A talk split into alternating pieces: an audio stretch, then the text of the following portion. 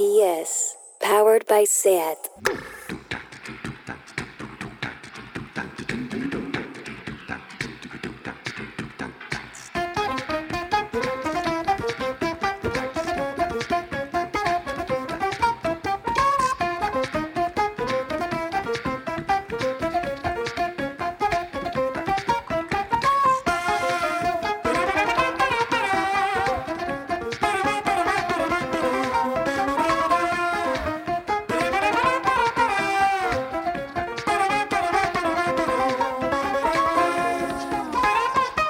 Bienvenidas a Tardeo.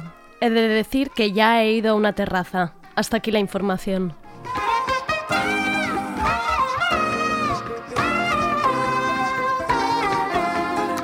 Un nuevo tardeo en lo que parece que será una fase 1 bastante eterna para muchas ciudades. ¿O qué? ¿Cómo va vuestra distancia social? ¿Cómo la estáis llevando? Hoy vamos con un programa de esos cargaditos como a mí me gusta. Es un placer enorme tener hoy en Tardeo a Eva Baltasar, que con su primera novela Parmagel, que fue un éxito entre críticas y lectores, su uso de la metáfora y una escritura muy visual dejaron a la gente totalmente enamorada con su obra. Ahora vuelve con un segundo libro, Boulder, parte de una trilogía donde todas las protagonistas son mujeres. Boulder habla de soledad, de asentarse, habla como pocas veces hemos visto de cómo se vive la maternidad en una relación entre dos mujeres, una maternidad no querida. Una mujer muy libre que ha dado mucho que pensar, por ejemplo, a Débora García, nuestra querida Soy Sauce en Twitter, a la que incorporaremos a la conversación para poder dialogar con Eva sobre sus personajes, su escritura y esta historia que tantas emociones provoca. Y para acabar hablaremos del Primera Persona Indoor. Por estas fechas debería estar celebrándose el festival en el CCCB, ofreciéndonos esas maravillosas conversaciones a las que nos tienen acostumbradas. Pero este año, de momento, tendremos una versión online que sucederá este sábado 30 de mayo a partir de las 6 de la tarde. Abrid las agendas y apuntadlo. Las invitadas de esta edición serán la periodista Gia Tolentino, que charlará con Noelia Ramírez, colaboradora habitual de Tardeo de La Amiga, date cuenta, y también la escritora Rachel Kask, que hablará con la periodista Ana Guitart. Y para que nos hablen un poco de cómo irá esta edición, tendremos a Miki Otero, codirector del festival junto a Kiko Amat, y a la propia Ana y Noelia para que nos cuenten cómo se plantean estas dos videoconferencias. Soy Andrea Cumes, bienvenidas a Tardeo.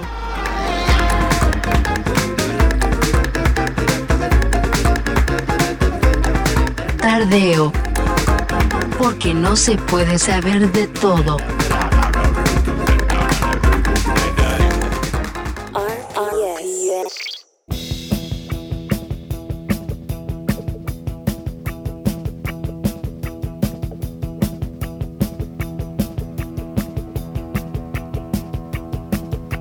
Tranquimacien. Que ayer tuviéramos una mesa redonda con personas migradas hablando del racismo institucional, del racismo que todavía impregna una sociedad donde miramos distinto por color, raza o religión, podría hacer que muchos pensaran que están mejor las cosas.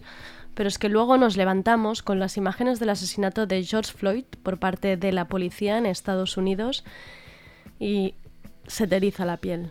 Unas imágenes que podrían parecer parte de una ficción, parte de una serie documental de Netflix, pero no. Es la realidad, es 2020, es Estados Unidos y es violencia policial y racismo institucional. Es, por ejemplo, Bridget Floyd, su hermana, teniendo que escribir una carta al periódico pidiendo que esos policías sean acusados de asesinato, porque es exactamente lo que hicieron, asesinaron a su hermano. Y sabemos de este caso porque había unos móviles grabando. No pueden haber dudas porque está todo grabado, pero ¿y cuando no están esos móviles? ¿Qué ocurre? Ayer precisamente Asis, portavoz del sindicato Mantero, tuvo unas palabras para recordar a su compañero Morsila, que murió en 2015 en Salou durante una operación policial contra el Top Manta. Son asesinatos y ocurren a nuestro alrededor, y como apuntaba Ignacio Pato en Twitter, es violencia estructural, racista, uniformada. Un racismo institucional que empieza por redadas racistas, por exclusión en la sanidad o por discriminación laboral.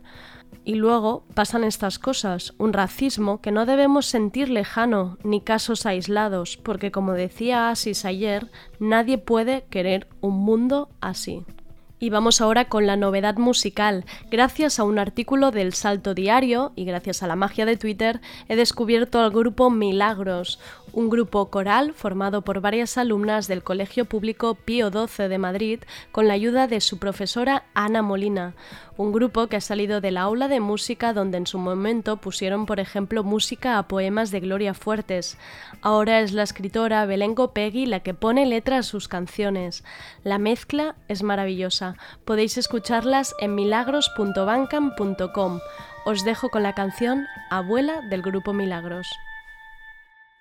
Por favor, un café solo que mi abuela está muy mala. Negro como el sol y el día porque mi abuela no canta.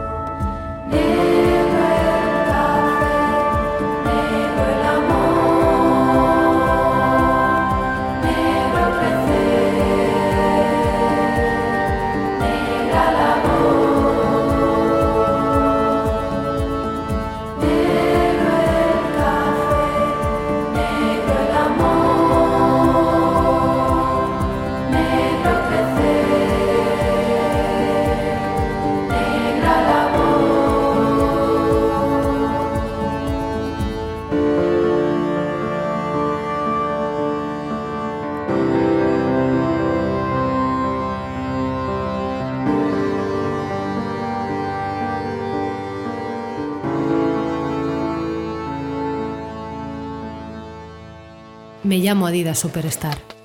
Y yo estuve allí. En los 90 la comunidad skater me cogió cariño y salí a patinar con Kit Hafnagel, Mar González y Karen Campbell. ¿Habéis patinado con ellos? Yo sí, estuve allí.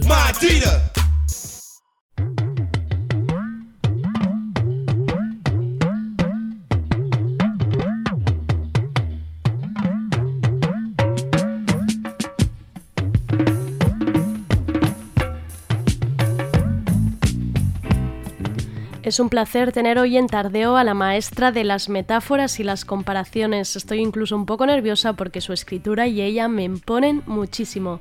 Hoy tenemos a Eva Baltasar, que después de años escribiendo poesía, aterrizó en la prosa con una primera novela que dejó a crítica y público totalmente embelesados. Se trata de Permagel, todo un fenómeno editorial y el mejor ejemplo de lo que supone un buen boca-oreja. Fue corriendo de mano en mano con más de 20.000 ejemplares vendidos en catalán con Club Fue además premiado con el Premio Gibraté 2018 y traducido a seis lenguas. Parmagel forma parte de una trilogía y bajo la sombra alargada de esta primera novela tan exitosa tenemos ahora el segundo libro, Boulder, con una maternidad contada como pocas veces la hemos visto, una maternidad no querida, una maternidad que lucha con la soledad y el desamor pero como los libros de Eva Baltasar siempre permiten distintas lecturas y análisis, he decidido incorporar a esta conversación a otra lectora de Boulder, Débora García. Soy Sauce en Twitter, crítica de la imagen y escritora. Encontraréis Boulder ya en vuestra librería de barrio en catalán con Club Adito y en castellano con Random House. Primero de todo, darle muchas gracias a Eva por entrar a Tardeo hoy. Me hace muchísima ilusión y gracias por aceptar este diálogo a tres bandas con Débora. Vamos allá. Eva, m'agrada molt la història que hi ha al darrere de com comences a escriure per Magel, el teu salt de la poesia a la prosa. Ens ho expliques com és aquest, aquest procés, aquesta entrada? Sí, bueno, sí.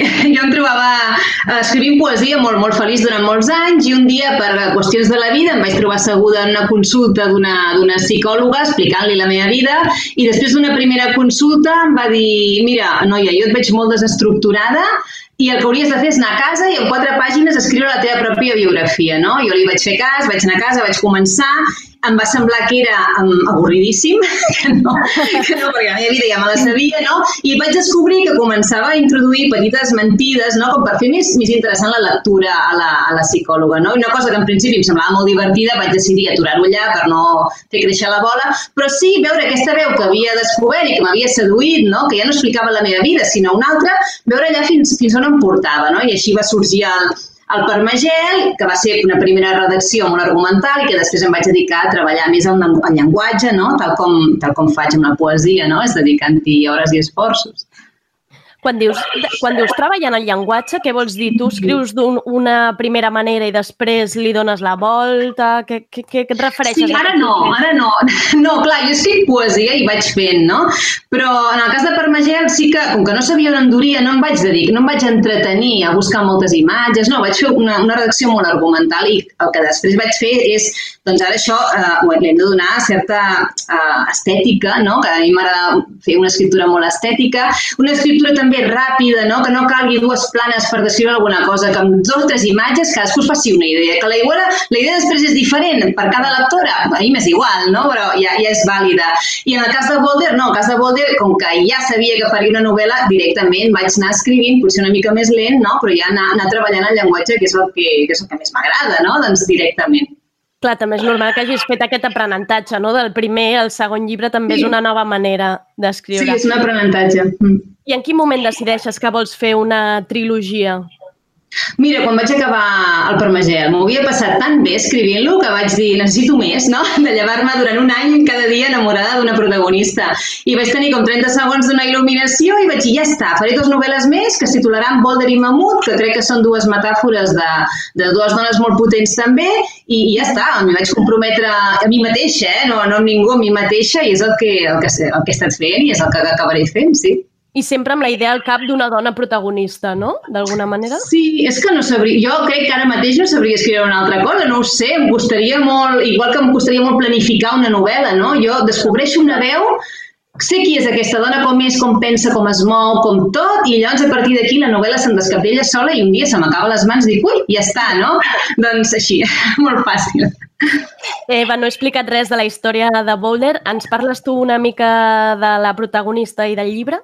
Sí, bé, és una dona que, que de, bueno, de la que jo m'he enamorat, no diria, perquè és una dona que, que una mica em reflecteix també que sent que per estar bé en aquest món ha d'estar sola i ha d'estar en la provisionalitat. Ella la veiem als primers capítols, que crec que és on és pròpiament molt ella, no? que està en aquest vaixell mercant al mar de Chiloé, entre un port i un altre port, sense grans compromisos amb ningú, no? Ella diu no? que la felicitat per ella és això, llevar-te xiulant, no molestar ningú, fer la teva feina i anar-te'n a dormir cansadeta i, i ja està, no? Però és una dona que primer a través del sexe i després de l'amor doncs, coneix a la Samsa, que és una geòloga que té un projecte de vida a Islàndia i allà la, la Boulder ha de, ha de decidir què fa, no? Si es queda amb aquesta vida sentida on ella està en pau o, o, o no, o, o acompanyar la, la Samsa i doncs aquí ella pren una decisió que jo crec que no, no pot evitar prendre-la, no? Però sí que fa que perdi certa coherència i que en aquest sentit es, es debiliti i que acabin apareixent problemes una segona incoherència encara més, més, més gran és quan la Samsa vol ser mare. La Samsa és una tia supercoherent que ella vol ser mare, ell ho, ho exigeix, ho aconsegueix i aquí no hi ha problema, no? La Voldre és una dona que no té cap mena d'instint maternal, no li interessen els nens, però fa aquest sacrifici, diríem, entre cometes, no? i aquesta gran incoherència que la debilita encara més i que farà que apareguin problemes molt més grossos acceptant ser mare quan no vol ser-ho. Clar. Doncs un cop ja hem, hem entès qui és, qui és Boulder i què podem trobar dins el llibre, incorporem a la Débora en aquesta conversa. Débora, adelante. Cuéntanos, ¿qué te ha parecido? Pues nada, chicas, muchas gracias por dejarme participar, por hablar con Eva directamente y, y bueno, lo, mm, lo, principal quiero decir que me ha interesado, bueno, Permafrost a mí me gustó, Permayel, como decir vosotras, siento no hablar en catalán, me encantaría. Y me gustó muchísimo la escritura, la forma en la que utilizaba las metáforas. Yo que soy una persona que trabaja en imágenes, creo que tiene una potencia increíble a nivel de imágenes, es súper visual. Y, y en, en, pues en, en, Boulder me pasó lo mismo. Eh, lo que pasa es que, mm, por, por explicarme, según iba leyendo la, la, novela, iba sintiendo pues ciertas cosas que eh, me incomodaban. Entonces, mmm, yo os doy las gracias por dejarme hablar directamente con Eva y poder, pues eso, eh, dialogar un poco sobre el libro. Eh, espero que no salga Mimo por ahí, que está como. No te preocupes. Reptando y. En siempre fin. en las videollamadas siempre es interesante que aparezcan nuevos elementos como gatos, niños. eh, ahora está encima de Permafrost, pero bueno. Eh, lo primero del libro, lo que más me ha gustado, creo, es eh, cómo se introducen eh, problemáticas para lesbianas. Yo soy una mujer lesbiana y echaba mucho de menos, tanto en el audiovisual como en libros, algo más allá de la típica literatura de salir del armario y las problemáticas que eso nos podían acarrear, ¿no? Ese conflicto. Echaba de menos los conflictos reales cuando tienes o no tienes una pareja y te enfrentas pues, a problemas de la precariedad. Eh, está súper presente en el primer libro, en Permafrost, el trabajo de la protagonista, eh, también en el segundo, ¿no? Y, son como cuestiones que nunca se abordaban. Por eso, una de las cosas que me, más me gustan es cómo eh, se contraponen el deseo de una mujer que no quiere ser madre y que no lo necesita en absoluto para sentirse libre, realizada, completa y demás, con el deseo de otra mujer que, que, entiende la maternidad como al, algo en lo que le va realmente la vida, ¿no? Tanto le va la vida en ello que al final acaba como eh, eh, siendo ella la propia Boulder, es decir, estableciendo unos límites con, con su hija y, y, dejando fuera todo lo demás. Entonces, esos conflictos me parecen alucinantemente positivos que estén introducidos en el libro, pero la problemática me viene cuando, Mimo, por favor, quítate de aquí, cuando eh, eh, nos encontramos a Boulder, ¿no? que es un personaje que, que, que dice eh, cosas como el resentimiento elige las palabras, hablo de mujeres sin contarme entre ellas, no soy una mujer. Entonces, mi primera pregunta para Eva, para poder situar un poco mi discurso, pues que igual no tiene ningún sentido, es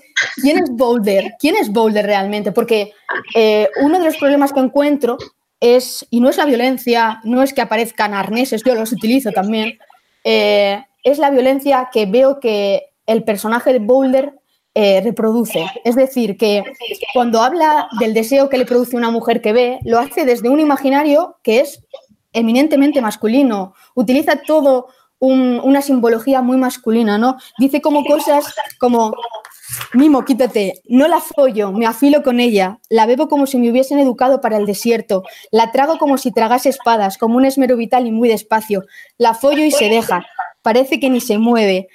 El deseo de la otra queda de alguna forma eliminado.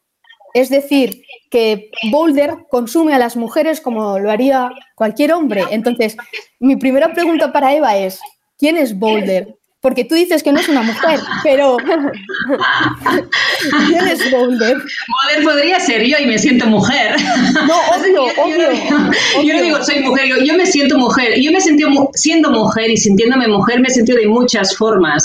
Y cuando habla de sexo, que de hecho son las escenas que más fácilmente me salen, porque es que, es que me salen solas, al final recurres a tu propia experiencia. Y es cierto, yo me he sentido uh, así o, o, me he sentido follando a una mujer así, sintiéndome mujer. Y esto es posible. Y no y a mí lo que a mí me molestan muchísimo las etiquetas no entonces yo escribo libremente y si yo me he sentido así nunca diré me, la follo como haría un tío no porque tampoco no lo sé no pero yo me he sentido así y lo, lo narro así y ya está.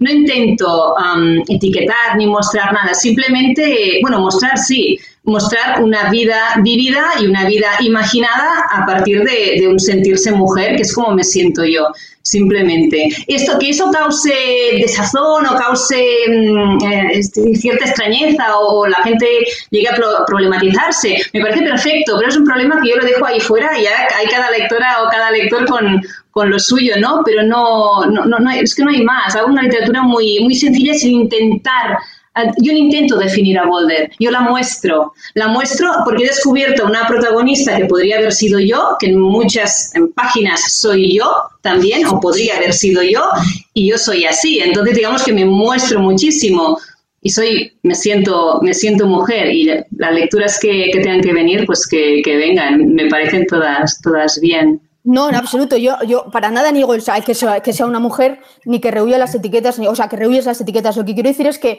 cuando realmente habla del deseo, del deseo lo hace desde espacios simbólicamente muy masculinos.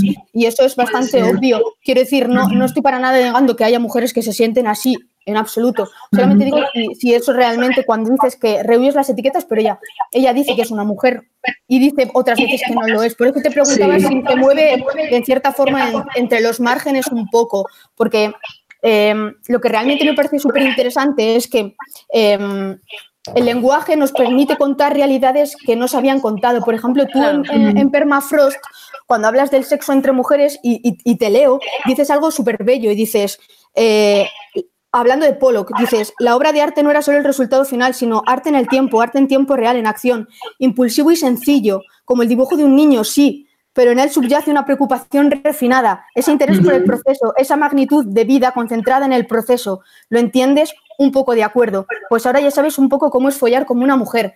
Es Sí. que pasamos, pasamos de permafrost, de algo puramente bello, algo que Sí. un hombre heterosexual puede leer esto y va a flipar en colores porque le estás enfrentando a una realidad que no conoce. Pero a mí una de las cosas que me resultaban problemáticas al leer, problemáticas para mí, ojo, ¿eh? quiero decir, en esto no tiene nada que ver contigo. Tú haces tu libro y no tienes por qué dar explicaciones en absoluto. O sea, eso que quede clarísimo.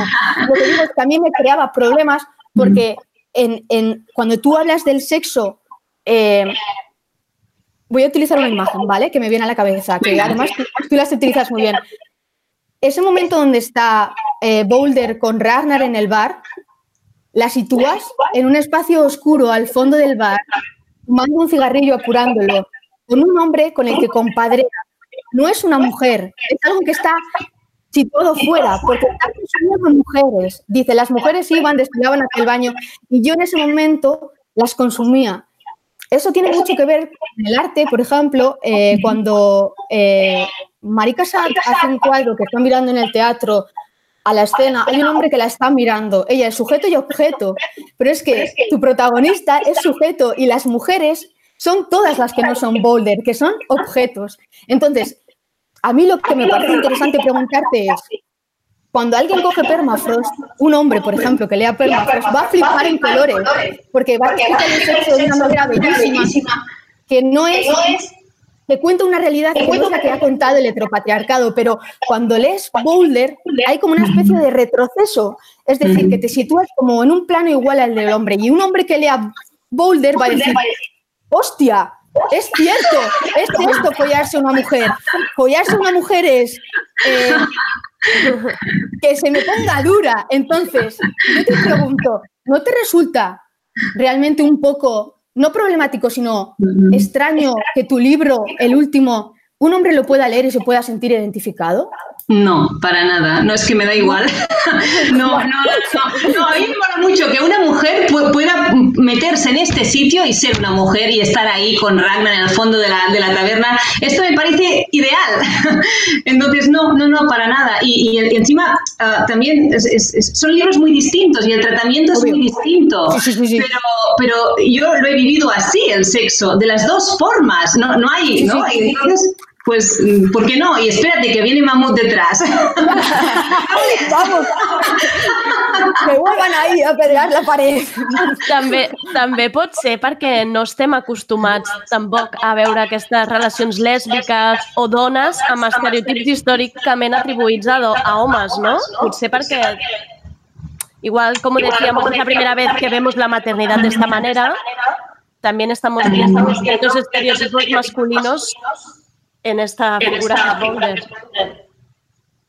Es para mí la pregunta. Mira, Bueno, ah, sí, bueno, puede sí. ser. Yo tengo una, yo creo que tengo una gran ventaja. Antes no lo veía así, pero ahora veo como una ventaja. Pasé mi infancia encerrada en un cuarto, con, con quien dice, leyendo, leyendo, leyendo. Luego de, de adolescente no salía, de jovencita tampoco, no tuve amigos. Empecé a tener amantes a los 20, ¿no? Pero ya está. Y entonces tengo am, me faltan, ah, me falta cierta conciencia de la realidad. El tema de los tabús, que en Permafrost la gente decía, ostras, ¿cuántos temas tabús? Yo para mí es que, que hay tabú, no, hay nada, ¿no? Entonces, no, no tengo plena conciencia de, de, sí, de, de, la realidad, de cómo funciona, de, lo que contabas tú. Y esto me permite escribir de una forma muy, muy libre. Y entonces me extraña, por lo que me preguntabas ahora, um, Débora, que, que, me quedé como, no, pues no, no, no, no, no veo el problema, ¿no? Uy. Es que, es que no pienso, no hago la interpretación acerca de lo que estoy escribiendo, no interpreto nada, yo simplemente cuento y busco un personaje que, que para mí sea coherente. Puede resultar muy incoherente, pero para mí es 100% coherente y, y ahí... Es, es 100%, no, no, es 100% coherente es 100% coherente. O sea, no, no, no, no hay un problema dentro del libro. El libro es perfecto. decir, la, eh, quizá, la única, no, quizá la única incoherencia es realmente lo que tú indicas, que un personaje tan, tan libre al final acaba eh, tomando una decisión como de formar una familia, como a la, a la clásica, ¿no? Pero el libro es perfecto, es decir, el personaje de Boulder es, es perfecto, incluso el hecho de que el final sea el que es, para quien no lo haya leído, me parece que, que, que es perfectamente coherente. Pero sí que me vienen las preguntas cuando, cuando la literatura puede llegar a crear y puede llegar a, a, a organizar unos, eh, unas relaciones que hasta ahora no se habían contado. Y, y el hecho, quizá lo que te reprocho, sin ningún tipo de. Tú no tienes que, que, que decir que, que, atender a mi reproche, obvio, pero quizá lo único que reprocho es, como mujer lesbiana, como, como mujer que se siente muy libre para escribir lo que quiere, obviamente, qué narices. Hasta ahí podríamos llegar, ¿no? Somos mujeres, somos libres, escribimos lo que nos sale de ahí, obvio. Pero me preguntaba eso al decir, eh, hay una especie de giro, ¿no? De esa especie de de cosa muy maravillosa que hay en Permafrost que te deja un poco como el sexo con mujeres es algo así, luego en, en el otro es como súper evidente. Y yo no creo que realmente sea una cuestión de hombres y mujeres, porque no, tampoco, creo, tampoco creo en eso, pero sí creo que hay unas cosas que se llaman cuerpos privilegiados cuerpos privilegiados y cuerpos que no lo son. Fíjate cómo son tus personajes de privilegiados y en ese sentido no puedo decir que no los envidie, porque sí, que en, en Permafrost cuando el personaje eh, de la chica belga, creo que es, no me recuerdo muy bien, le dice mm. que se case con ella, Marry Me, ella le dice, buah, yo no me puedo casar contigo. Y la otra le dice, sí, sí, te puedes casar porque el matrimonio está ya eh, legalizado desde tal. Y lo que dice el personaje de, de, Permafrost es, mira, a mí me parece muy bien el matrimonio, no tengo nada contra ello, pero yo ya viviría muy bien sin la legalización del matrimonio. Eso significa que tu personaje o tus personajes se sitúan un poco fuera de la realidad. Las mujeres necesitamos derechos, las mujeres que estamos con otras mujeres necesitamos, de hecho, demandamos que nuestros derechos sean reconocidos. Haces una familia y quieres que tus hijos sean los hijos de ella también. Entonces, tus personajes, al situarse en compadreo con Ragnar al fondo del bar, a oscuras, consumiendo cuerpos de mujeres no privilegiadas porque están siendo actualizados, es un cuerpo privilegiado. Entonces, no se trata de una etiqueta hombre y mujer, sino de una mujer privilegiada que en cierta forma pasa inadvertida y que no hace eh, de alguna manera performación del ser lesbiana. ¿Sabes lo que te quiero decir? Entonces, claro que tu libro es perfecto, pero eh, este último libro pues eh, recorre unos espacios que en cierta forma yo consideré al final, porque me lo planteé mucho y he, y he pensado mucho en el libro, un poco conservadores. No necesito los derechos, no necesito sentirme una mujer, eh, puedo pensarme y sentarme con un tío al lado y hablar de mujeres. Cuando eres lesbiana, eso es ideal, pero también hablar en los términos en los que lo hace un hombre, a mí ya, yo lo he hecho, ojo, yo lo he hecho, porque tengo 37 años y he vivido no lo, mismo que esta generación, pero es, es problemático, yo lo veo como problemático, lo dejo ahí. Entonces, sí que creo que en tus libros hay cuerpos privilegiados y cuerpos no privilegiados. Uh -huh. Era un poco mi, re, no mi, mi, reproche, es decir, ¿no te molesta eso que haya un tío que puede leer el, el libro y diga, sí, esta tía es como yo? No. Al sentarte al lado. Uh -huh. No, porque no intento reivindicar nada. No, no, no, no. No, es decir, yo en el momento en que termino el libro me desentiendo de él, de verdad. De acuerdo, de acuerdo, estoy súper de acuerdo con eso. Pero obviamente crea, crea un debate y al final los personajes están ahí Quiero decir, me, me acuerdo de, de, una frase que decía, eh, joder, Adrian, Adrian Reed, ¿no? Que decía, eh, no sé cómo lo decía, espera, eh, algo así de, es que lo tenía apuntado, pero no sé, así, nuestro lenguaje, mm, he pensado en el libro, dice, nuestro lenguaje será inadecuado, nuestra percepción seguirá siendo informe, nuestros pensamientos y nuestros sentimientos seguirán recorriendo los antiguos ciclos, nuestros procesos serán tal vez revolucionarios, pero no transformadores. ¿No te preocupa que tu libro no pueda ayudar, no pueda porque- contribuir a hacer una literatura que desande, que no ande los caminos que han, que han andado la literatura escrita por hombres y que pueda aspirar a contar nuestras relaciones que no son, porque otras sí que son, pero que no todas lo son así. Ah, no me preocupa porque alguien puede coger el libro y hacer otras lecturas muy libres también. Igual en este sentido no, y no, no, no va a ser un libro que, vaya a llegar a ninguna parte, pero en otros muchos sí. Entonces, como yo no quiero lle- llegar a ninguna parte, me sirve con que la gente que lo lee lo, lo- goce y me sirve mucho más si realmente ah, ah, puede hacer tomar conciencia a la gente y vivir su vida con más libertad en el sentido que sea, que igual no va a ser en este que tú apuntabas, pero bueno. No, no, obvio, pero decir, libro, a ver, que- que, que no es una que a mí el libro me ha encantado, pero mm, sí que obviamente me parece un buen libro porque plantea debates que están, que están ahí y en el uso del lenguaje sí que me preocupaba que lo veía conservador y, y que, así como Permafrost, que era un libro que, hablaba de, un, de espacios no transitados, de, de lugares no comunes y era muy potente en ese sentido, pues en, en, en Boulder sí que he echado en falta eso, ¿no? que, que hubiera un lenguaje capaz de transformar nuestras experiencias que existen también. Solo eso, o sea, quiero decir, yo misma me estoy di- diciendo a mí misma y sigo reflexionando. Y es que lo bueno del libro es que me va, que me va a seguir, Me encanta. que va a seguir ahí dándome vueltas un montón. No, hay, por ejemplo, hay un tema también. Yo también, mientras voy escribiendo, voy reflexionando y no llego a ninguna conclusión, ¿eh? El tema de la, de la, de la maternidad mm, asistida. Es decir, y es un tema. Yo he tenido una hija, fuimos a la clínica, tal. Yo he vivido este proceso. Y, y lo he vivido con mucha incomodidad, con mucha alegría también, pero con incomodidad, porque no deja de ser un negocio, porque los límites éticos no los veo nada claros, pero bueno, yo lo he hecho, ¿no? Y, y- y escribiendo sobre ello se me han removido muchísimas cosas. No he llegado a ninguna conclusión, pero bueno, lo he mostrado ahí, ¿no? A ver, ahí está, ¿no? No sé. No, está bien, yo creo que eso es súper interesante. Además, cómo se desmarca de, de- de los ejercicios de, de la maternidad, en plan, ella, pero por favor, cuando entra allí ve a todas las mujeres, ¿no? Ujú. Eso, eso es Ujú. interesante, ¿no? El, el dar espacio a, a- a la. Ya te lo he dicho, me parece que es uno de los puntos más, más interesantes. De, aparte que el libro está genial escrito, que me flipa la escritura, me, me, me parece que lo de la maternidad es súper guay. Lo otro, pues seguirá dándome vueltas a mí en la cabeza Pues aquí mucho tiempo. yo me he quedado muy tranquila, pero no, te- te- tienes, tienes, tienes parte de razón y te entiendo, ¿eh? Te entiendo muchísimo, pero no me intranquiliza. Pero sí, sí lo, sí lo entiendo. Débora, ¿quieres añadir algún punto más? Del libro. ¿Quieres hacer más preguntas a Eva? ¿Tienes No, en general era sobre todo eso. eh, es que eh, eh, si ella cree que no, que no tiene. mm, es que lo entiendo perfectamente. Quiero decir, nadie, cuando el libro se ha publicado ya no tienes por qué dar explicaciones hasta ahí, es libre, ¿no? Y generalmente yo soy de las personas que, hablando de cine, digo que la, la- la opinión de los directores o de las directoras me da absolutamente igual cuando tengo que, que analizar una película. Entonces entiendo perfectamente su posición. Me molesta como interlocutora porque no puedo llegar con ella y hacer cachida, ¿no? Pero, pero, pero- pero entiendo lo que dice, ¿no? El libro está ahí para que la gente lo lea, lo disfrute y saque las conclusiones que quiera. A mí, ya te digo, eh, habiéndolo disfrutado muchísimo, habiendo, habiendo releído el libro y los pasajes muchas veces, había cosas que me hacían plantearme mi propia historia como, mujer lesbiana, ¿no? Es decir, yo he transitado estos espacios, ahora me parecen quizá problemáticos volver a ellos, el poder tener un compadreo con un tío hablando de tías de esa manera, de... eh, es que lo de la, la dejo pasar para verle el culo y lo que me cuenta me interesa una mierda. Quiero decir, obvio que lo hemos hecho yo también, ¿no?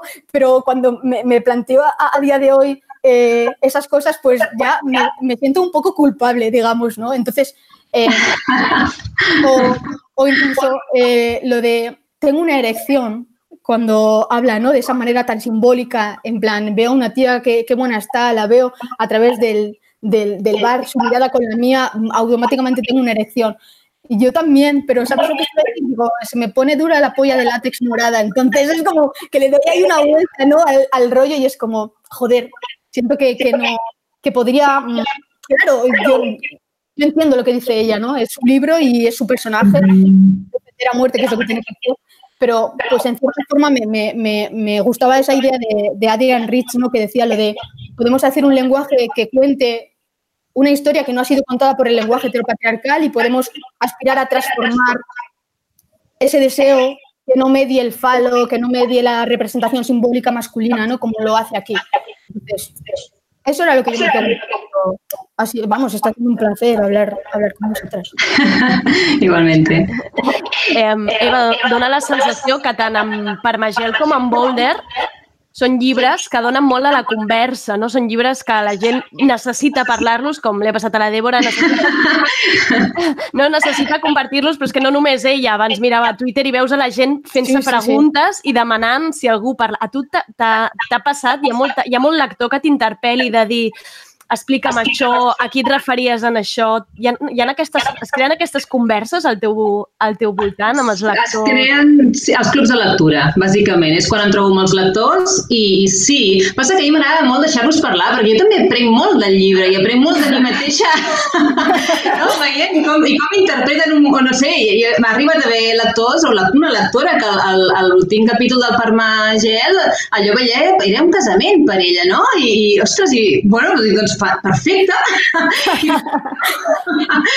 no? És a dir, no... I, i sí, a vegades sí, sí que pregunten i jo, clar, és que a veure, diguem que el llibre és el mateix per tothom, no? Però jo hi ha una part del llibre que, que és una, com una segona bombolla que la tinc al cap i que no l'he escrita però jo la tinc al cap. I aquesta és la part, aquesta bombolla que, que omple cada lectora quan, quan està, i cada lector quan està, quan està llegint. I aquesta part és la que no coincideix moltes vegades. I moltes vegades les converses van per aquí. O sigui, el llibre, llibre està allà, no? I, I van intentant buscar un acord, perquè hi ha aquesta necessitat, sembla, de buscar un acord, de, de fer que el personatge sigui un personatge defensable. No té per què ser, defensable. El personatge és així i ja està, no? Jo intento mostrar-lo de la manera més... que em sembla millor i la més estètica també possible per mi, però, però, però ja està. I moltes vegades sí, la, la, la, hi ha aquest intent de, de que els hi omplis a la seva bombolla amb, amb la teva, amb la, amb la veritat sobre la novel·la. No hi ha cap veritat sobre ni la novel·la ni, ni sobre cap, cap personatge, però és molt divertit. Després d'escriure per Magel, que va ser com més un vòmit, podríem dir gairebé, de, del, del que tu necessitaves treure en aquell moment, em, i aquestes converses posteriors, tot l'efecte, podem dir efecte per Magel fins i tot, eh? Em, has, ha tingut algun efecte després a l'hora d'escriure Boulder? Has, has canviat alguna cosa? Has canviat tu a l'hora d'escriure? No, no, no, perquè si no, no ens, no ens haguéssim trobat amb una protagonista com la de Boulder, no? És a dir, jo no, eh, escric sobre el que em dóna la gana, creo el personatge que em dóna la gana i ja està. Sí que eh, una mica és aquest aprenentatge, però és una qüestió més tècnica, potser, que jo ara el, el llibre ja el treballo amb net, però és una qüestió, així ja dic, és més de, més de llenguatge. Les protagonistes és que ni jo sé com seran quan, quan començo a escriure i em, em, van, em van portant, i això per mi és meravellós, perquè si no m'avorriria i no escriuria. Per mi jo necessito que la vida em vagi sor sorprenent i les novel·les també, no? No sóc incapaç de planificar res. I és, és, és l'únic, seria això, és una qüestió molt, molt purament molt tècnica. Mm. Més deies que cada protagonista que crees tu te la fas com gairebé teva, t'enamores d'ella. Mm. Eh, podem saber alguna cosa de, de Mamut? De Mamut? Mm, bueno, Mamut és una novel·la... I a bona part és una novel·la molt, molt rural. És, eh, trobem una dona que molt jove, que ella sí que vol ser mare i vol ser una mare sola, i, i una dona que, que fuig, fuig a, lo, a, a la muntanya, fuig a lo, a lo biològic. I jo la situo sempre, les novel·les parteixen d'un sí, d'un punt autobiogràfic, és a dir, per Magel estava en aquell pis, de, no? jo he viscut en aquest pis, no? llogant habitacions. Boulder parteix de quan jo anava de motxillera per Sud-amèrica amb 20 anys, una nit també embarcant en un vaixell i Mamut tenim una dona que necessita marxar de Barcelona, marxar de la ciutat i anar-se'n, com vaig anar jo, al mig del Berguedà, en una casa, una casa sense llum, aïllada, i, i a veure què, no? Ja té molt de pes el paisatge. Diguem que si a Permafrost no hi havia paisatge, perquè és que no n'hi havia, a Boulder hi ha aquestes grans extensions que jo crec que són un mirall de la, de la protagonista, i en Mamut hi ha el pes de les muntanyes i el pes de les decisions sobre aquesta dona que, que ho ha de carregar tot. O que, que, ho ha, no, que, que decideix carregar amb tot. Mm -hmm. en, en tots ells necessites sempre partir d'algun element autobiogràfic teu per, per imaginar? No és que ho necessitis, que em surt així. Vale. Penso, jo el Boulder l'he escrit dos vegades, o sigui, Boulder és el tercer Boulder, n'he llançat dos, o sigui, estaven escrits i llegir-me'l i dir, no, per Magel m'agrada més, fora, a la paperera. vaig trobar una frase, una frase vaig dir, no, aquesta la guardo, no. I aquest tercer Boulder va ser, me rindo, o sigui, que vull una imatge per començar, i va venir aquesta imatge del vaixell, i dic, ja està, ja, i de seguida la vaig, vaig saber qui era, com es movia i com, com s'expressava aquesta dona. Eva, m'ha deixat molt sorpresa, però vols dir que sencers el vas tirar... O sigui, vas borrar sí, tot doncs, llibre? sí, sí, tot, tot, tot, perquè què, em fotré? Res, és que no val la pena. No, no, no, no fora. Jo llenço tots, és no tinc res, no tinc ni llibres. No veieu? Els escriptors per darrere acostumen a tenir molts llibres i jo no tinc res. O sigui, podem dir que en realitat aquesta és la teva quarta novel·la. Mm, quina? Sí, seria la quarta. Sí, no, però no, és, no, és un aprenentatge, és a dir, es, escriure se n'aprèn escrivint. Jo he pres molt d'aquelles dues novel·les, no tinc necessitat de conservar-les, però si, sense aquelles dues no hi hauria aquesta, això seguríssim. Per tant, una mica són. Que interessant aquesta, aquesta visió de, de, de no disposar de coses ni de llibres. Eh, em sembla molt interessant. Eh, Eva, no et robem més temps. Moltíssimes gràcies per entrar en el joc d'aquest diàleg que hem muntat amb, amb la Dèbora, per escoltar... Sí. Al final era això, era una conversa diàleg. Eh, espero que resulti interessant pels oients i, i, i vulguin llegir, conèixer Boulder i seguir també donant-li voltes al CAF com la Dèbora. Està bé. Poden trucar després a la Dèbora per seguir parlant amb ella. Sí, ahora aquí sola con la pareja. Los clubs de lectura contigo a partir de ahora, Débora. Ai, mira, quin, quin favor. Los libros me interesan tanto y me, y me despiertan tantas preguntas como esto. Quiero que sentido, Eva, genuinamente. Està molt bé, gràcies. Claro, eso es buenísimo que pase. Muchísimas gracias, Eva. Muchísimas gracias, Débora, por, por, por pensarlo tanto. Por sentirlo también. Sentirlo, sentirlo y vivirlo. Sí. Vinga. Agur. Agur, agur. RPS.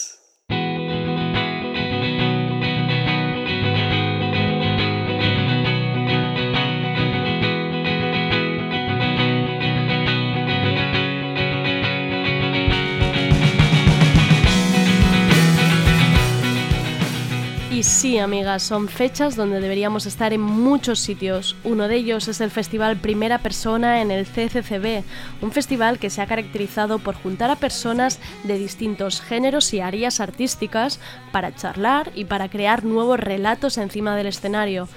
Literatura, cine y música, todo ello mezclado y unido a través de distintas personalidades de todo el mundo que se juntan encima del escenario del CCCB. Siempre he querido saber cómo nació esta idea, este proyecto conjunto de Kiko Amat y Miki Otero. Este año, por eso, tendremos el Primera Persona en casa, Primera Persona Indoors, y se celebra este sábado día 30 a partir de las 6 de la tarde de forma telemática y con entrada gratuita. ¿Y quién son las invitadas de esta edición?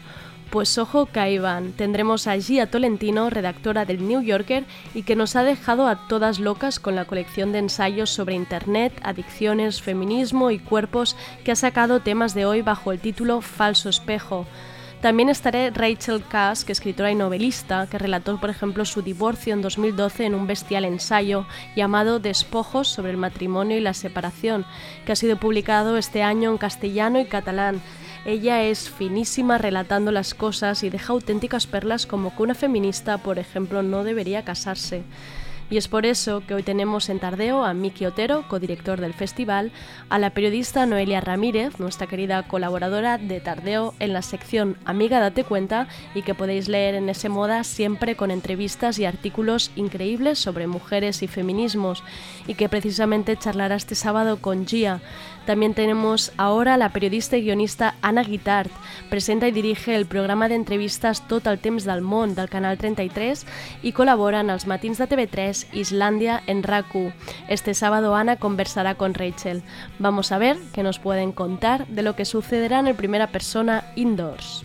Hola Miki, hola Noé, hola Ana. Primero de todo, ¿cómo estáis? ¿Cómo, cómo llevamos esta desescalada, fase 1 o fase 2? Hola. Hola, Ana. Pues yo todavía no he estado en ninguna terraza, así que no sé si estoy haciendo bien la desescalada, francamente. Vale, todavía virgen en tema, en tema ir a probar bares y terraza, porque no, no te apetece, no, no estás muy en la onda ahora de este tema. Y es que todavía estoy con, en la cabeza todavía tengo el horario de salir con niño, y entonces cuando salgo con niño, mi plan no es muy de terraza porque mi niño puede aguantar en una terraza entre 30 segundos y un minuto. Pero es verdad que, que el horario de 8 a 11 yo también puedo usarlo y no hay forma de que, de que me acuerde, Ya. así que nada, ya ves qué tontería. Eso está bien, no sacar provecho de tu propia franja. Claro. No, Yo en tu caso, ay Miki, dime, ¿cómo lo llevas tú? No, yo estoy, eh, estoy actuando como si estuviera en fase cero ¿Vale? por una razón egoísta. O sea, me voy a permitir unos días de superioridad moral, de, de pasear- de pasearme y mirar mal a la gente de las plazas. Sentirme, sentirme bien con mi prudencia, ¿no? Sí. Y entonces proceder a... Ya directamente, ¿no? Solo son unas horas de superioridad moral, solo pido eso. Y entonces pues, Como un, un tampoco lo necesito tanto, ¿no? Tampoco es para tanto. No lo necesito tanto en que esté mirando esa caña servida. Me ha hecho un efecto muy raro. Miro las cañas tiradas en Barcelona, que siempre han sido lamentables, como... como Horribles. como un- no, pero de repente las veo como si fueran preciosas, o sea, Sí. como con una especie de erotismo extra. Y es por, por no haber estado en terrazas tantos meses. La gente está bebiendo hasta cañas tiradas en vasos de plástico como si fueran, eh, bueno, ahora mismo el gran manjar y es como, joder. Sí, sí, sí. No, ¿qué tal? ¿Cómo estás tú? Pues yo, eh, yo estuve en, yo ayer fue la primera tarde que salí, no había salido todavía por las tardes y sí que estuve en una terraza y me bebí una botella de vino y muy bien, muy bien.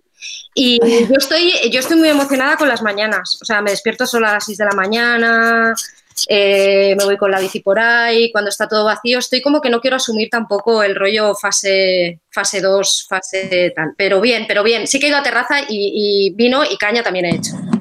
Hombre, pues yo te, felicitaría por esto de levantarte a las 6 a ir en bici porque me parece Sí, casi sí, no, ya me- sí, sí. De más superioridad moral que lo de Miki de mirarse las cañas. Bueno, porque es una superioridad moral, una superioridad moral por, por definición tiene que ser de mierda. Entonces, tienes, tienes que no tener razones para sentirla. No, yo me siento y tal no es superioridad moral, es superioridad humana. Directamente. Yo me siento un poco psicópata con esto de las 6 de la mañana, pero me despierto sin despertador ya y todo. O sea, a las 10 y media estoy dormida. Cosa que no te pasaba antes. No, no, no, no. Oye, pues esto es fuerte, esto es un poco caso de estudio. Total, total. Em, antes de nada, antes de entrar a esta edición digital, eh, Miki, yo he explicado un poco lo que es el primera persona, pero por qué he ido y más o menos lo sé. Pero necesito que lo expliques como para alguien que no haya pisado nunca el primera persona. Guau. Mm, He puesto a prueba. Luego podéis añadir, Ana, y no me podéis añadir ahí algo, algo que se deje, Miki. no sé, a mí o sea, siempre me ha gustado verlo como un festival que, que lo que hace es poner en un escenario a, a, gen- a, a- a tus italas, a gente que explica muy bien una historia, ¿no? Y que tiene una historia que explicar también. Eh, que, que esto es lo que no... La conjunción de las dos cosas no es tan habitual. Entonces, yo creo que para alguien que no haya venido nunca, se tienen que imaginar que el, el- su am- el- el amigo o la amiga, el mejor amigo o amiga que tengan, que el que mejor explica las historias, el que cuando abre la boca, quizá no habla siempre, pero cuando abre la boca en una cena, se detiene hasta el ruido de los cubiertos y todo el mundo lo, lo- la mira y, y explica una historia que quizá no sea tan épica pero que mantiene la atención en todo momento, pues entonces que cojan a este amigo o amiga y lo crucen como con su, eh, con su músico o su escritor favorito y se lo imaginen, digamos, una especie de animal mitológico, como un hipogrifo de las dos cosas, se lo imaginen en un, en un escenario, un teatro, y eso es como el ideal de primera persona. Eh, luego, evidentemente, no, no, siempre sucede así, pero sí a menudo, ¿no? que es la idea de, de intentar crear las condiciones ideales como de complicidad, de intimidad, eh, etcétera, para que alguien con mucho talento para hacerlo explique, explique su historia, explique las vivencias que luego ha convertido en canciones, que luego ha convertido en novelas, que luego han convertido en pelis o que no ha convertido en nada, porque también ha habido a menudo... Eh, o que ha convertido en atracos a bancos, porque también ha habido atracadores de bancos y eh, eh, y, y, entonces durante una hora vamos a intentar escuchar esa historia vamos a intentar no despistarnos y vamos a intentar disfrutar de esa historia y luego cada uno como la encaje, cómo la aplique a lo que él siente, viva, etcétera, etcétera, pues ya es cosa suya, ¿no? Pero la idea del festival es esa, intentar crear como un clima de, de intimidad para que, para que determinados personajes expliquen su historia y luego expliquen cómo han llevado esa historia a, pues a canciones o a novelas maravillosas y qué les pasaba cuando lo hacían, ¿no? ¿Cuál era el contexto? ¿Dónde, dónde lo hicieron? ¿Dónde, ¿Dónde se pusieron a escribir? ¿En qué habitación? No, no, pero ¿cómo era la mesa de esa habitación?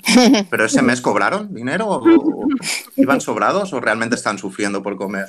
¿Los incordiaba, digamos, los gritos de un niño en casa? ¿O, eh, por el contrario, eso los inspiraba más?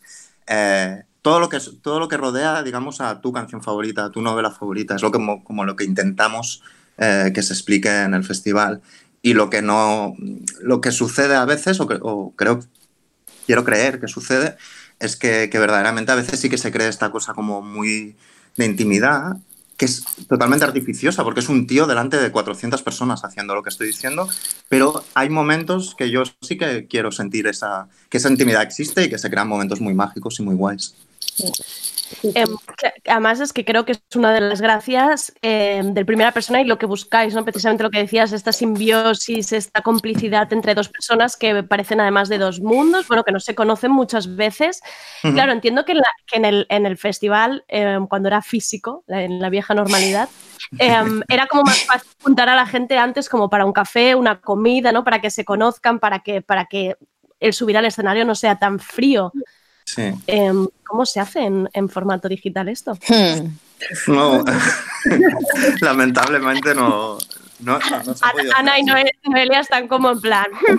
Eso, lo, lo, que, lo, que, se han perdido es Gia y, y, y, Rey, quiero decir, que se han podido conocer en persona a Ana y a Noelia. Pero creo que Noelia tenía planes incluso con Sí, Gia. sí, sí. Ah, sí, cuenta.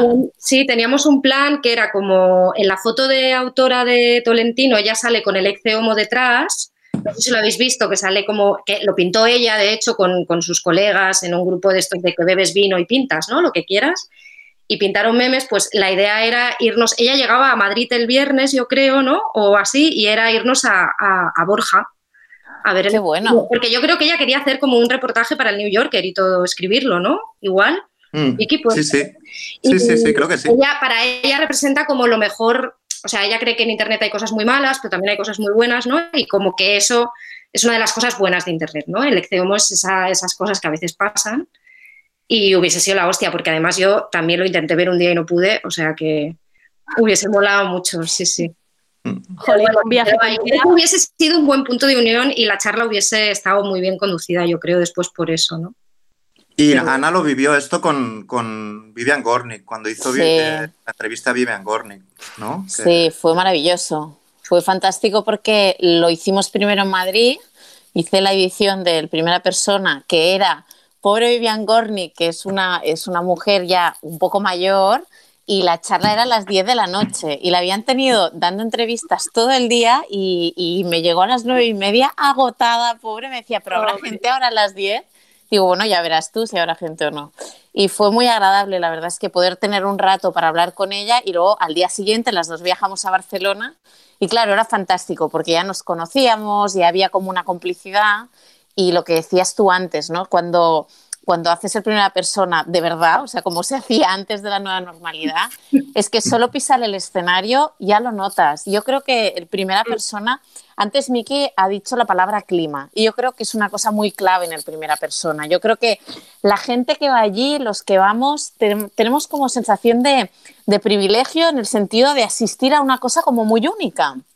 Y cuando subes al escenario, porque yo pude hacerlo con Vivian, eh, creo que hace, sí, pues sí, hace un par de años, porque yo estaba de ocho meses eh, con, con, la super barriga, que el otro día colgaron la, la charla y digo, oh, madre mía, qué gorda, por Dios. Eh, Yo albergaba la, la, secreta esperanza de que hubiera, de, se pusiera de parto en directo. Y Para hacerla Gornick, tú, ¿no? Y era, Vivian Gornick fuera quien, quien presentara ese bebé al mundo. Es decir, como...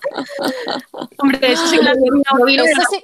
yo, vi tu, yo vi la charla de Barcelona, recuerdo, porque yo soy muy fan también de Vivian y, y, y tuvo ese momento también de intimidad y súper mágico que se sí. notaba la conexión. Fue preciosa, Ana. ¿eh? A mí me encantó. Sí. sí, bueno, era fácil con ella, ¿eh? porque la verdad es que es una persona tiene tantas cosas que contar que a mal que lo hagas siempre sale algo bueno, pero es verdad que si, si además te has podido conocer antes, es que cambia mucho la cosa, sí, sí. Vale, pues ahora nos contaréis más de lo del sábado, que tampoco quiero entrar todavía a la videoconferencia o cómo será.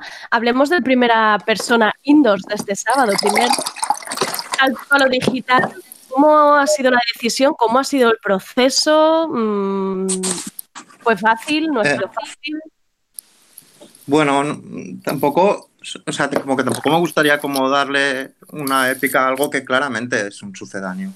O sea, lo siento, o sea, es un sucedáneo salvado por la inteligencia y, y, demás, pues de tanto de Ana y Noelia como de las invitadas, pero evidentemente hemos estado ahora un ratito hablando de lo que, de, que, de lo que nos atraía del, del festival y, y, hay mucho de eso que se pierde. Es un sucedáneo como es un sucedáneo tomarte una cerveza con, con tus amigos en, en, una aplicación, digamos, con una pantalla. Dicho esto, o sea, es decir, dicho, digamos, comparándolo con lo otro, perdería, ok, pero luego lo que creo, lo que nos gustaría pensar es que tanto una charla como la otra, de alguna manera, loca, hablan con, dialogan de alguna manera con, el, con, el, con lo que está pasando. Eh, pues porque en el libro de Gia Tolentino, en sus ensayos, se habla mucho, sobre todo en el primer capítulo, pero yo creo que es un tema que recorre un poco todo, de cómo, de cómo generas un yo, digamos, en, las redes sociales, cómo te presentas al mundo, cómo te ves, cómo es esta especie de idealización del super yo que te, se presenta al mundo a través de las pantallas. Y yo creo que eso se ha visto, bueno, es que quien no lo hacía de repente se ha visto haciéndolo durante el confinamiento. O sea, de algún modo ahí eso, ese tema está presente o ha estado presente esta semana. Y por el otro, en el caso de Rachel Kask, eh, sobre todo el libro del que hablará, es, digamos, es una exposición de su intimidad, de lo doméstico, de cuando se rompe algo dentro de una casa, de cómo escapar de esas cuatro paredes, ¿no? Cuando ya nada es igual. De hecho, en el, en, en el libro de Rachel Kask, del que hablan más Ana y, y, y, Rachel, en Despojos, que es el último que va como del, del crack de su matrimonio, de cuando se... las ruinas de su matrimonio, eh, ella habla de nueva realidad, cosa que... Sí. Como, ahora me tendré todo, ella se separa y entonces dice, y ahora me tendré que enfrentar a lo que mis amigos llaman nueva realidad. Y, y, entonces dice algo así como, he aquí lo que es una nueva realidad. Se rompe un plato, ese plato roto en el suelo que no sirve para nada es la nueva realidad, ¿no? O sea que de repente como iba pensando en, en, en el porqué también de estas dos invitadas y creo que, que sí que es verdad que lo que veremos el, el, el, el sábado dialogará con cosas que hemos sentido, pensado estas semanas y por eso creo que será chulo también, será chula también esta edición. ¿no? Sí, en realidad además parece justamente que sean lo que decías, dos invitadas que, que este escenario digital les funciona perfectamente bien. Eh, Noeliana, ¿os parece si presentáis cada una vuestra invitada a los oyentes de tarde para ver si me los atrapáis en, en, en nuestros diálogos? También, no sé, también lo que, lo que para vosotras es especial de estas autoras, cuál es el mensaje o qué es lo que ellas os mm, han transmitido que, que, que, sea que os guste, vamos. Ana, tú primero. No. Sí, a ver, eh, a ver, a mí lo que me atrapa mucho de, Re de Rachel Kask es des desde dónde cuenta las cosas, ¿no? O sea, Eh, de hecho, por eso está en primera persona. Es, es, una, es una autora, sobre todo desde el momento que yo he empezado a leerla, que es con, con la trilogía que, que, ella empezó con A Contraluz. Eh, y con las memorias que hizo antes, ahora uh, justo se publica Despojos, ¿no? de Asteroide la publica en, en castellano y Las Horas en catalán. Eh, es eh, toda esta, mm, esta, implicación suya ¿no? en la forma de, contar las cosas. Evidentemente, Despojos es esto, es, es una memoir donde habla de, cómo fue su separación y cómo se sentía. A mí me ha, me ha flipado uh, la forma como lo cuenta, pero también eh, que no tiene miedo de, de, entrar como en contradicción, de, de, ponerse en evidencia en algunas cosas como, por ejemplo, el feminismo, ¿no? Ella es muy feminista y te encuentras leyendo y de repente ella le dice a su marido, las niñas son mías, ¿no? Una, una, un posicionamiento como muy bestia, que luego dices, vale, yo esto, si me divorciara, se lo contaría a mis amigos, pero no me subiría a un escenario o escribiría un libro diciendo, pues le he dicho esto a mi, a mi ex marido, ¿no? Las niñas son mías. Y me gusta mucho todo esto que hace ella y creo que, que esta sinceridad, esta honestidad, esta cosa de ver siempre desde dónde se cuenta la historia y lo que es la historia, me parece súper interesante en ella, súper ameno además, o sea, creo que se lee súper, súper bien. Y luego la trilogía a mí me, me, me, gustó mucho, la he terminado ahora para la entrevista, había leído las dos primeras y eh, a mí esta cosa de, de, la protagonista que no está, ¿no? que, de, que de, de, alguna forma se desvanece para dejar escuchar a los demás y que tú decidas lo que te están contando, si te interesa, si no, cómo te posicionas, a mí me parece una forma de, de atrapar al lector que me gusta muchísimo, francamente. Noelia, en tu caso, de Gia. Sí, pues eh, bueno, Gia es periodista del, del, New Yorker y yo creo que, pero antes pasó, bueno, se ha hecho como mucha carrera en la blogosfera, que creo que es una cosa como muy importante, ¿no? Ella estuvo como en, en dos webs feministas que son así como tótems del periodismo digital que fueron de Herpin y Jezebel. Entonces, yo creo que lo bueno que tiene Gia Tolentino es como una ensayista que ha sabido leer muy bien la generación en la que vive, ¿no? Ella tiene 30 años y tiene ese punto eh, de la virtud y la moral, ¿no? que es un poco lo que define a los millennials, ¿no? el hecho del consumo sostenible, ¿sabes? Adaptar todo ese tipo de pensamiento, la moral es como muy importante para ella y lo hace desde aplicando la primera persona, pero sin ser, mmm, yo creo que no se exhibe demasiado, o sea, que es muy contenida en ese sentido, pero, pero luego es muy periodística también. ¿no? Entonces yo creo que ha conjugado todas esas facetas eh, de, la, de, de, venir del, de la cultura del, de la blogosfera al periodismo puro y duro, más el, el, el, el, hecho de que sus textos sean muy moralistas en el fondo, pero moralistas bien. O sea, quiero decir que haya una, una, Creo que eso ha hecho que conjugase muy bien con la, con la generación con la que vive y que, que tanta gente la siga. ¿no? Y el, libro bueno del, eh, que ha publicado Falso Espejo, que está en temas de hoy aquí, eh, es un conjunto de todo eso. ¿no? Yo creo que el libro está muy bien también porque refleja desde la cultura del yo un poco, porque ella también al hablar en primera persona, habla desde el reality al que fue, habla de su vida, pero no habla de todo lo que ha pasado en su vida, porque, eh, bueno, esta semana se ha montado un pollo hmm. bastante heavy, eh, por una cosa de sus padres que no cuentan el libro y tal, eh, es interesante porque habla desde feminismo a, a, a, los timadores de esta época, internet, ¿no? Lo mezcla todo y yo creo que, que, que está muy bien, o sea, y una de las cosas que yo creo que a ella le gusta de eso es también que hay mucha perspectiva de género, pero que, que, lo puede, que no, no, no, está marketingizado igual como un libro para tías, ¿no? Entonces está, está muy bien. Es, es, yo creo que a mí lo que me mola mucho de, de, de los ensayos de Gia Tolentino es, es, que parten de la, de la contradicción más absoluta eh, desde el primer momento. El mismo hecho de escribir, ella dice, a mí se me ve eh, una persona tranquila y serena eh, y que tengo las ideas claras porque escribo, pero sin embargo no estaré tranquila si tengo la necesidad de escribir. Y eso lo aplica a todo a su educación en los cultos evangélicos chaladísimos de, de, de, Houston, que ella dice que, claro, ella empezó a desconfiar de la moralidad de la iglesia institucional y tal, pero que cierta bondad que ella busca en lo que hace en la vida, por ejemplo, o cierta mirada de izquierdas sobre la vida que la sacó de la religión, ¿no? Y, de esa, y, con esto, esto lo aplica todo, a cuando fue animadora, a su feminidad, a, absolutamente cada reflexión se pone en, duda a medida que se va escribiendo el texto. Y, y por eso me parece súper súper valiosa, ¿no? El mismo hecho de escribir o de donde creció ella. Ella dice, durante mucho tiempo creímos que el hecho de opinar ya nos, nos, nos, nos validaba como personas, ¿no? Es decir, yo, yo soy una buena persona porque opino las cosas virtuosas, porque opino lo que toca opinar de... de- y eso ya me deja tranquilo por- y, y por tanto hace que ni siquiera me preocupe en hacer algo verdaderamente importante. No sé, a mí me, me mola muchísimo eso y muy breve de, de Rachel Kask, eh, eh, para añadir a lo que comentaba Ana, una cosa que hemos hablado Ana y yo que nos fascina a los dos es también lo que pasó después de publicar estos libros de memorias, ¿no? Cómo, cómo la criticaron de una manera eh, furibunda, cómo fueron a por ella, cómo puedes explicar un Mm. matrimonio así, eso no es manera de hacerlo, etcétera, etcétera. Que me parece algo curioso, que además leí en el libro de Gia Tolentino, por seguir haciendo cruces, eh, que Gia, Gia decía que cuando, cuando alguien, cuando un escritor hombre se desnuda, se supone que está explicando la condición humana, cuando lo hace una mujer se supone que está explicando eh, qué es una mujer a día de hoy, ¿no? Y yo creo que esto eh, Rachel Kask lo, lo ha sufrido mucho más que Karl Ove Knausgaard, por ejemplo, que el noruego que Mm. todas esas novelas, que se enfrentó, su familia se enfrentó a él, es decir, los que, de los que él decía las intimidades, pero ningún crítico literario se pu- puso en duda que él podía hacer eso, cosa que han hecho con Rachel Kask. Sí, sí. Totalmente.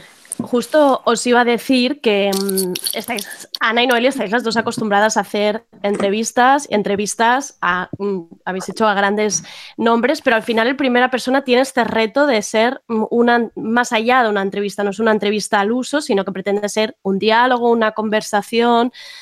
¿Cómo le habéis dado la vuelta a esto? Porque al final también de alguna manera te pones tú bajo el foco y esto a las periodistas tampoco no es que sea de su agrado. ¿Cómo, cómo lo habéis llevado esto? Ahora empieza tú, ¿no? ¿eh? Vale. Pues mira, yo en el fondo he de decir que eh, me alivió un poco que fuese luego solo por, por Zoom. ¿Sabes? Que fuese como por videoconferencia. O sea, porque dije, me va a dar un ictus allí en, en- le te- porque le tengo mucha O sea, yo. Bueno, todos, la, la gente que vivimos en Barcelona, ¿no? El primera persona para todos también es un punto de encuentro, ¿no? Es como que el sonar también era al principio del verano, pues el primera persona es como Sí. la previa un poco, ¿no? Marca como sales, vas a la terraza, vas a primera persona, te tomas algo después, ¿no? Cono- pues ves a esa escritora que te encanta o, o, aqu- o- o ves cosas como súper mágicas. Yo recuerdo lo del Megamix, fue increíble. Aquella, aquella para mí fue la hostia, porque no te lo esperas, ¿no? Hay cosas que de repente llegas, no te lo esperas y pasa algo increíble y sales diciendo, joder, qué bien. Entonces da como muchísimo respeto, o sea, a mí me daba un respeto profesional de la hostia. O sea, Ana, eh, yo- no sé, es que he visto a mucha gente allí que admiro, entonces tenía como mucha presión y entonces me ha aliviado en ese sentido. No tener que estar en el escenario. pero, pero en el fondo sí que sí que es un poco da vértigo, ¿no? Porque es muy guay, o sea, mola mucho en primera persona.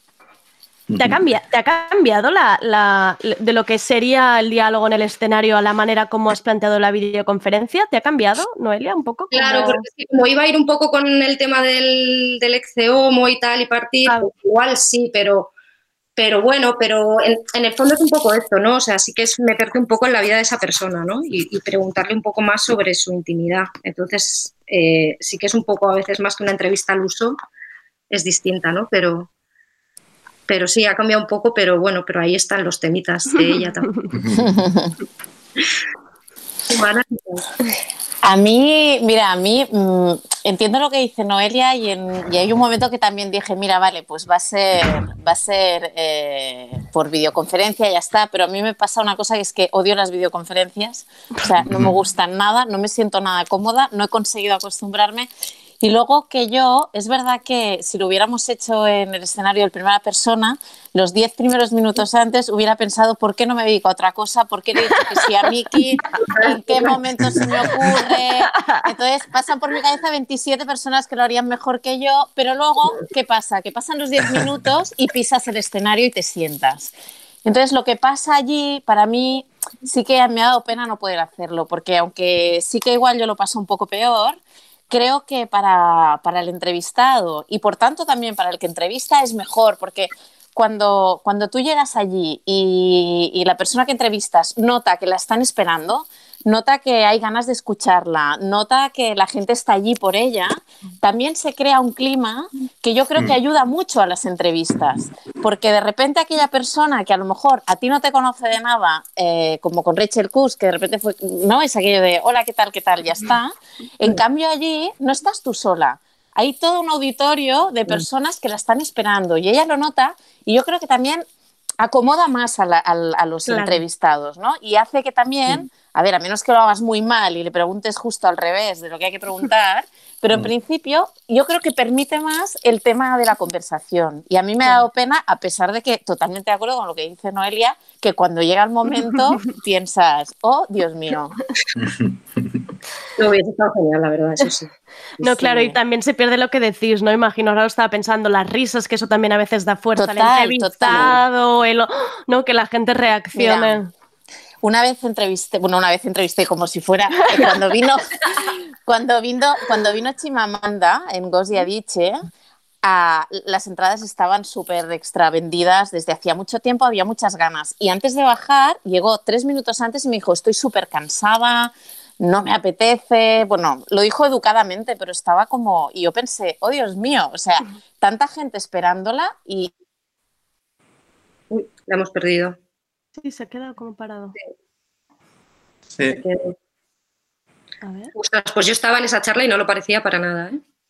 les dije, eh, hoy Chimamanda necesita, creo, estos aplausos porque está cansada. Bueno, todo el auditorio se, pudo, se puso a aplaudir como un loco y a partir de allí hubo un giro. Y ella se colocó en otro, os lo prometo, o sea, de repente ella se colocó en otro sitio, ¿no? Y entonces ya le entras ya con un par de preguntas un poco y es otra historia. Yo creo que, yo creo que está muy bien también. eh, pero bueno, todo esto es porque tengo mucha añoranza del primera persona, porque quería ir a ver a Noelia y a Gia Tolentino y porque me sabe fatal perdérmelo, francamente. Claro, realmente la video, en la videoconferencia sois vosotras, solo vosotras, con vuestras herramientas, con vuestra gracia, con vuestro saber mm, rescatar momentos y saber recuperarlos, ¿no? Sí, sí, sí. Sí. Vale. Yo además tenía un niño a punto de despertarse y no sé si voy a ver la entrevista, pero creo que hay momentos que es en plan, no sé si la estoy escuchando a ella o intentando ver si se está despertando el niño o no, ¿sabes? Que eso también forma parte del, del confinamiento, de hacer las cosas así, ¿no? Igual ella tenía La- una receta, una receta al fuego y estaba muy nerviosa porque se le estaba Ah, pasando. mira, igual. Yo creo que Rachel Cass tiene pinta de cocinar mogollón. Uy, sí. Sí, sí. De todo, ¿no? Repostería, sobre todo. Total, sí, muy En esa entregada a casa, cocinar. por favor. Pero tiene- tiene, tiene Oh. mérito, tiene mérito doble eh, lo de Ana y, y Noelia porque, porque todo ese todo ese masaje previo de los invitados que llegan, primero que se conocen entre ellos, entre los invitados, que eso también da como parejas imposibles muy divertidas. Y después que se les va haciendo notar hasta qué punto somos fans. Y entonces ellas esta vez lo han tenido que hacer a pelo y, y era más Claro. complicado y no eran fáciles las entrevistadas, ¿eh? porque ya Tolentino es una... Yo creo que es una inteligencia precoz sobrenatural. O sea, que a mí me, me daría... ¿verdad? A mí parece como que yo lo tenga muy controlado. A mí precisamente lo que hago es confiarlo en, en gente en la que confío mucho porque, porque me da mucho respeto. En el caso de Gia por eso y en el caso de Rachel Carr directamente es como, como es una inteligencia venida de otro planeta extraña, muy sofisticada que me daría, me daría, me daría, me daría bastante respeto. Sí. Mira, está entrando Martín aquí. ¿Qué- Es qué- que es- Mira, ¿ves? pero hay una videollamada sin gatos o niños, no es videollamada. O sea, es- ¿Es decir hola? ¿Qué es decir hola? a ver, Martín. Hola, Martín. Bueno, pero bueno. Hola. ¿Hola? A ver, Hola. Venga, ahora te vas. ¿no la camiseta de Raver? Pone Raver en la camiseta. Ah, no. Creo que... Va, mira. Ojo, ojo en primera persona con niños, ¿eh? lo estoy viendo aquí, ¿eh? dejándonos conversar. La personita. A ver, Martín, sal. Sal, mira. Venga. Déjame acabar y luego salgo, ¿vale? Hasta luego, Martín, adiós. Se va a ir motorizado. Me ha parecido el por ahí. Se ha quedado congelado, Miki. Bueno, Sí, ya. Hasta aquí. No, pues justo eh, esto precisamente que decías. Miki, es, es totalmente cierto, todo esto que decías de- de- del valor añadido que tienen Ana y Noelia, también de enfrentarse como a dos monstruos que nunca sabes por dónde te saldrán. Además, justo cuando Sí. hemos conectado la videollamada, lo primero que les he gritado es, ¿estáis nerviosas? es que les he dicho, yo sí estoy nerviosa por vosotras, imagínate, en plan, bueno, es siento el que- nervio desde aquí. Claro, es que además como hay como la cosa esta como de preguntar, no intimidades, pero sí aterrizar. O sea, Cast vale, se habla en, ca- en canal, pero de una forma bastante contenida y siempre como Sí. muy elaborada. Y, muy, y de repente, le- y, y Ana se ve la obligación de repente de bajarla a la tierra y preguntar cosas concretas de cómo se sentía, etcétera. Bueno, y lo mismo con Noelia. No es fácil, y, pero bueno, por eso... Sí, no, pero ella lo hace muy bien. ¿no? O personalmente sea, me, daría, me daría pánico. O sea, la veo tan, tan analítica, ¿no? Y tan como no sé, o sea, como si te encontraras con Janet Malcolm ahí como ella y como no sé, que te ve y ya sabe todo de ti, yo creo. Como que ya te Sabe quién eres. Sabe quién eres, qué has hecho. te, te mira y tú automáticamente piensas, soy un impostor. O sea, Sí. solo- lo- Total, total. Qué mierda de pregunta. Al ¿no? periodista, periodista tolentino yo creo que tiene esa como, como ¿no?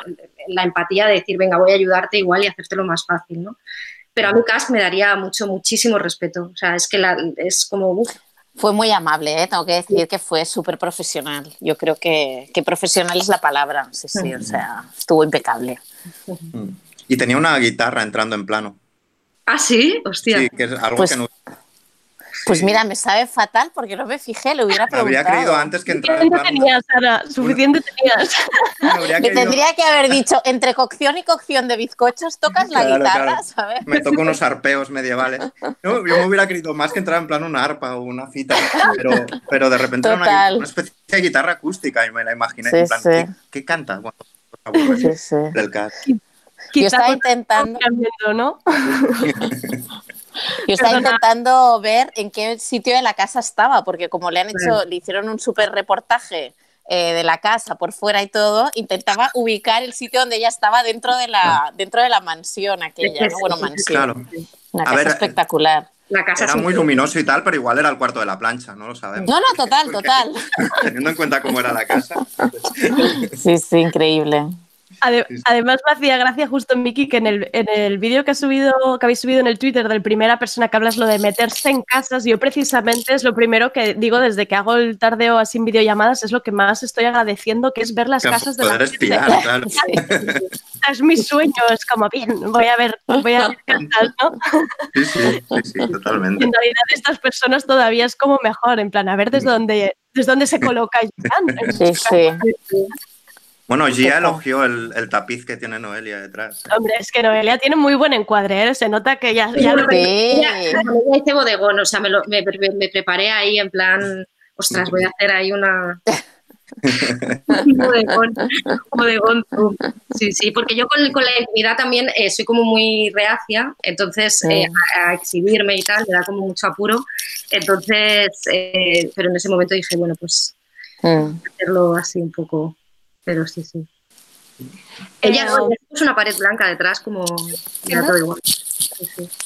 Bueno, mira, también dice mucho esto, ¿no? De no querer, no querer enseñar. Sí. Em, ¿Qué hacemos el sábado? ¿Dónde hay que ir? ¿Dónde hay que conectarse? ¿Qué tiene que hacer la gente para escuchar estas dos maravillas de conversaciones? Nada, es es decir, ir a la web del CCB, si quieren el link directo lo pondrán en, en las redes del, del CCB y en la, en la de primera persona en, en Twitter, pero vamos, que estará por todos los sitios, es clicar en el link y, y a partir de ahí habrá una cuenta atrás y a las 6 arrancará la sesión, esta sesión del festival, que en realidad es como si fuera una sesión del, de teatro, son dos, dos, dos charlas durante dos horas aproximadamente y ya está. Lo único, por, por sacarle el lado bueno al asunto, además de, que las charlas se- sean muy interesantes, de verdad, eh, y, que, y que esa complicidad, lo he dicho antes, pero esa complicidad, a, a pesar de las circunstancias, se ha creado, ¿eh? yo creo, en las dos, en las dos, de- en las dos charlas, además. Pero ah, por sacarle ya la cosa como buena, el asunto de que, de que lo veamos desde casa y no en el teatro, en el teatro está prohibido beber, como sabéis. O sea, es decir, es un- una, una larga, no lucha, pero vamos, como que como es un teatro, no, no, no se podían entrar bebidas, la gente hacía como los sanilaris en la barra de abajo antes de subir. Y evidentemente, en este caso, pues, la gente podrá pues, servirse a placer eh, todo aquello que quiera, sea un té o un pack de cervezas o el vino que quieran o lo que quiera que beban, y palomitas y lo que sea, y, y poderlo ver desde el sofá, que tampoco está nada mal. Eh, Nada mal, y además pensando que ahora en fase 1 se pueden juntar 10 personas, que qué mejor que eh, en vez de juntarse para una cena, sentarse para ver esto, pues Buah, esto, es- bebiendo y merendar sí y que montarse, hombre, montarse mini primeras personas cada uno en su salón, ¿no?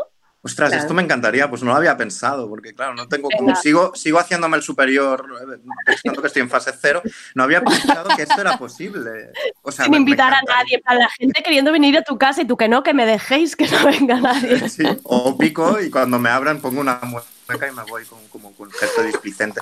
No, pero ostras, me encanta esta idea, ¿eh? Ojalá, ojalá la gente lo haga y, y nos manden fotos del tema. O sea, Hombre, me pues molaría sí. un montón. Hombre, sí, sería muy curioso. Mini primeras personas indoors.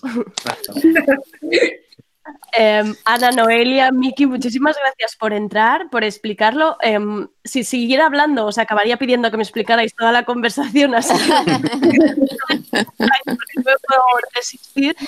Em, estoy muy nerviosa porque llega el sábado, la verdad. Mola ver a alguien más nervioso que nosotras. Porque soy nerviosita, ¿eh? pero de verdad que es algo que pienso, wow, me muero de ganas de ver cómo han pasado, por lo que yo imagino, como un océano total de, de- de ir esquivando olas y, y, bueno, de verdad, yo me imagino así. Eh, muchísimas gracias, de verdad os lo digo, por haberos Merci a ti. Andrea.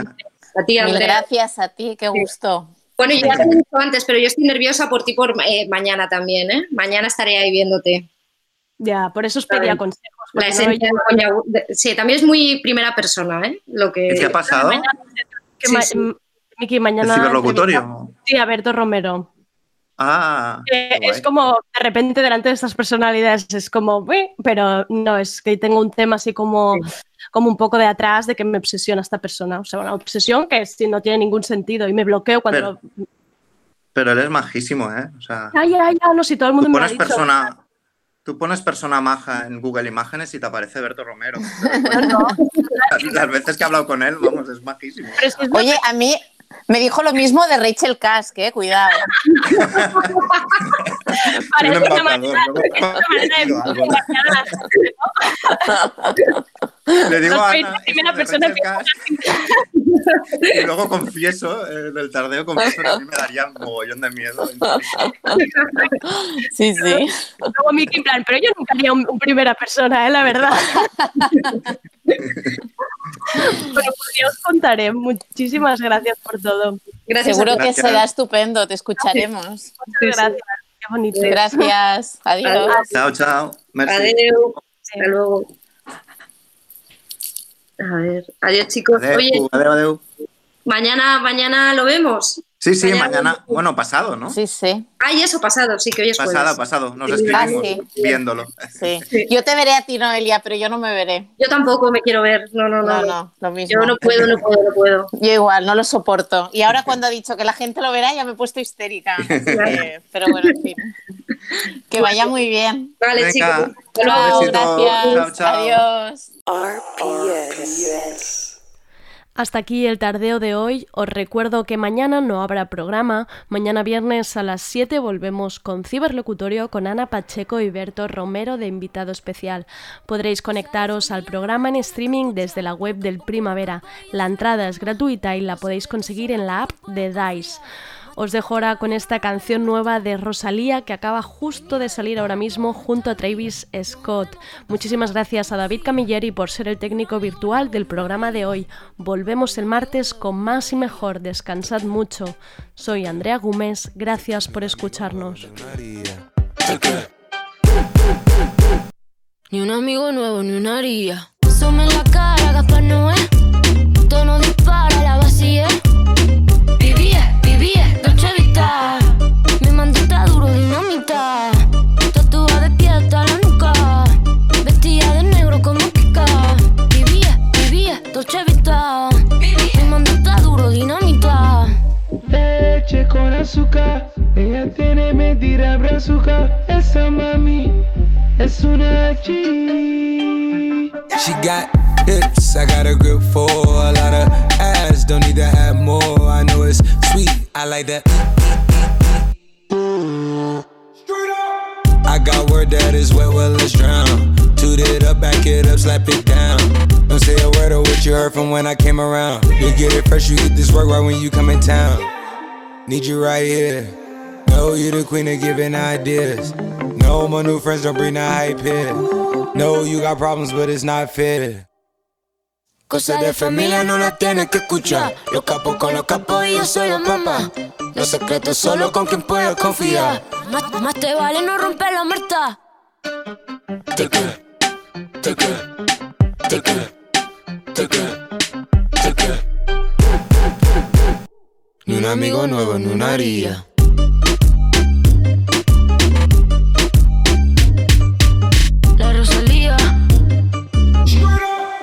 Amigo nuevo, ni una haría. Me llamo Adidas Superstar y yo estuve allí.